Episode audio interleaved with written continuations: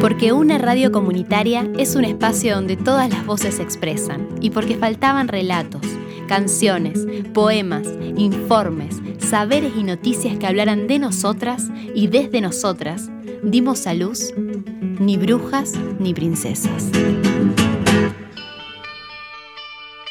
Chicas, me enteré que en Rosario hay una muestra de pintoras. ¿Qué les parece si vamos? Me parece re interesante, Pato. Sí, está muy bueno que apoyemos esas cosas. Claro, a las mujeres nos ha costado mucho ganar estos espacios. Mujeres artistas existieron siempre, pero casi ni aparecen en la historia del arte. Hasta en esto se metió el patriarcado.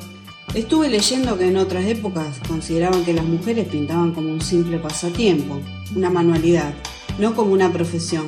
Delen, sí, vayamos, vayamos a la muestra.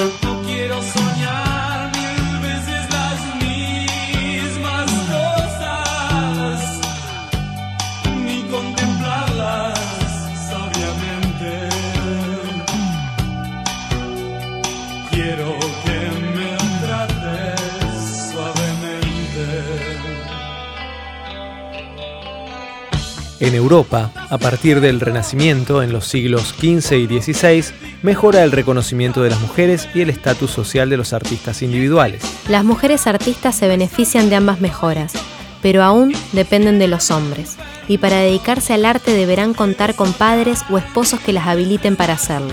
Por eso, la mayoría de las artistas de esta época son hijas de pintores o escultores, y se instruyen en los mismos talleres familiares. Recién en el siglo XIX, 300 años después, las mujeres comenzaron a integrar la prestigiosa Escuela de Bellas Artes en Francia.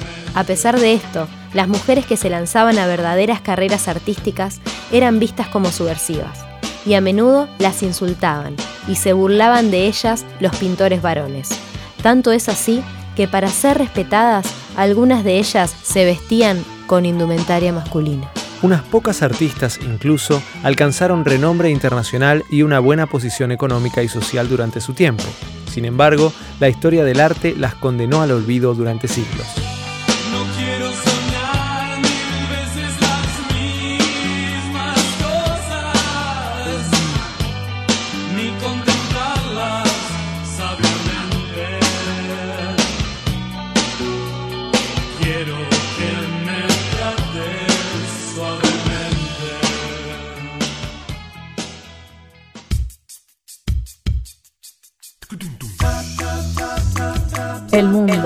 Un mundo.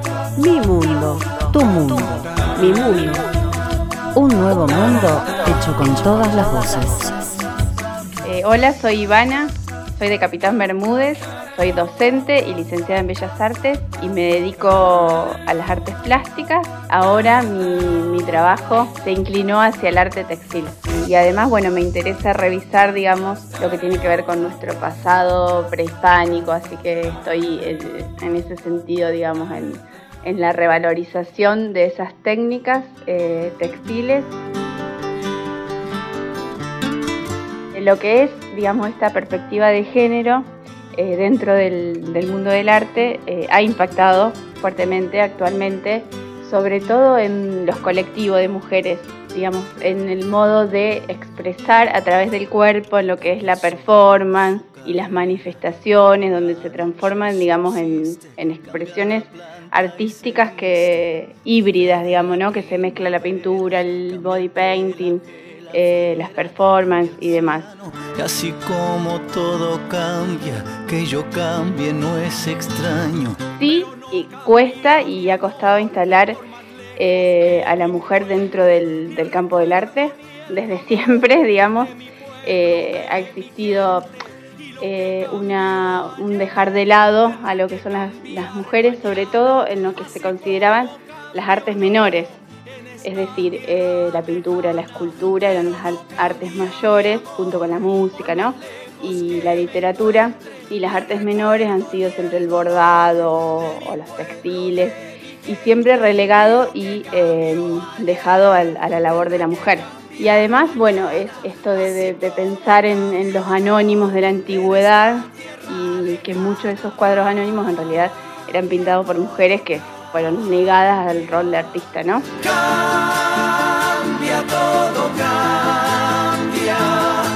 Bueno, de hecho, eh, las últimas investigaciones que se están haciendo, eh, Andrea Yunta es una investigadora de porteña que ha trabajado con feminismo y arte latinoamericano en general, y ella hace un relevamiento acá en lo que pasó en el salón, en los salones nacionales del Museo de Bellas Artes, donde hace justamente este gráfico de la cantidad menor de participación que se le ha tenido y que se tiene aún hoy de, la mujer en, en el mundo del arte.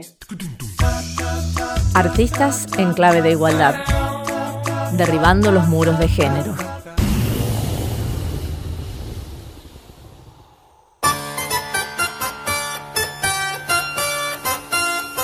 Hicieron historia, al igual que muchos hombres, pero a ellas se les mezquinó la memoria de sus actos y tardaron en aparecer en los libros, las revistas, los manuales de la escuela y las conmemoraciones. ¿Qué habría pintado Artemisia Gentileschi si su camino no se hubiese cruzado con el de Agostino Tassi?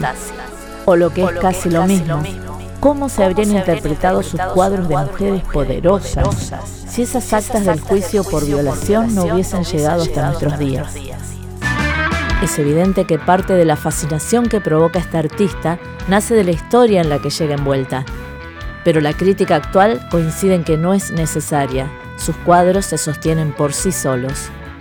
Lo sabían ya en su tiempo, cuando se la definía como un prodigio de la pintura, más fácil de envidiar que de imitar.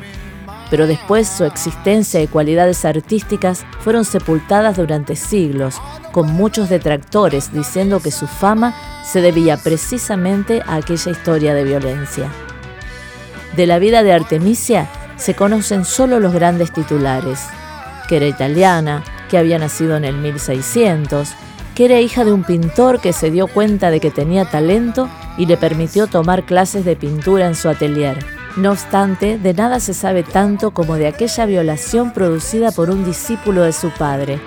Se conservan completas las actas del juicio, en las que Artemisia se enfrentó a su agresor, cuyo crimen, en aquella época, no era tanto la agresión sexual como no haberse casado con ella después del hecho.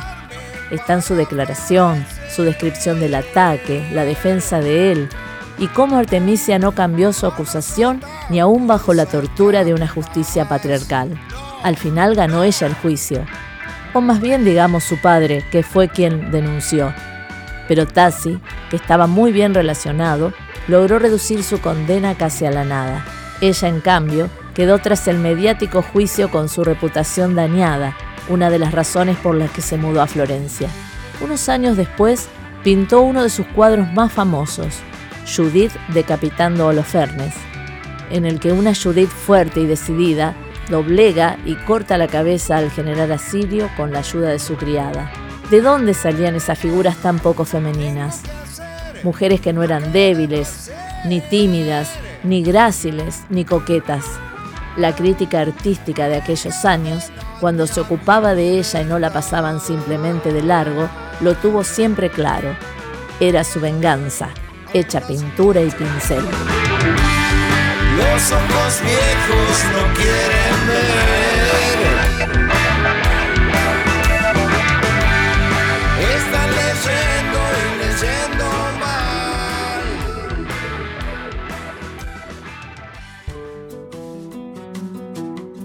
La palabra, la animala humana pinta en las paredes de su gruta la prosa, la prisa, la presa, la praxis. Su pico pluma abreva en calendario ovárico, sangrando canta y cantando sangra. La insurrecta palabra se empierna a orillas del río de la vida y de la muerte. ¿Quién habla y quién oye? ¿Quién sostiene el aroma? ¿Quién es quién en la palabra, en la letra?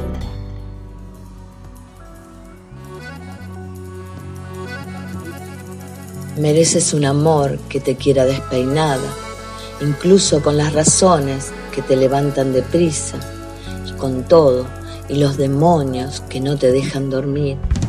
Mereces un amor que te haga sentir segura, que pueda comerse al mundo si camina de tu mano, que sienta que tus abrazos van perfectos con su piel.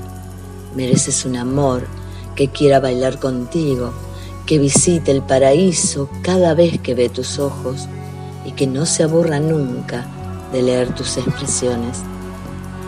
Mereces un amor que te escuche cuando cantas, que te apoye en tus ridículos, que respete que eres libre, que te acompañe en tu vuelo, que no le asuste caer. Mereces un amor que se lleve las mentiras, que te traiga la ilusión, el café y la poesía. Frida Kahlo.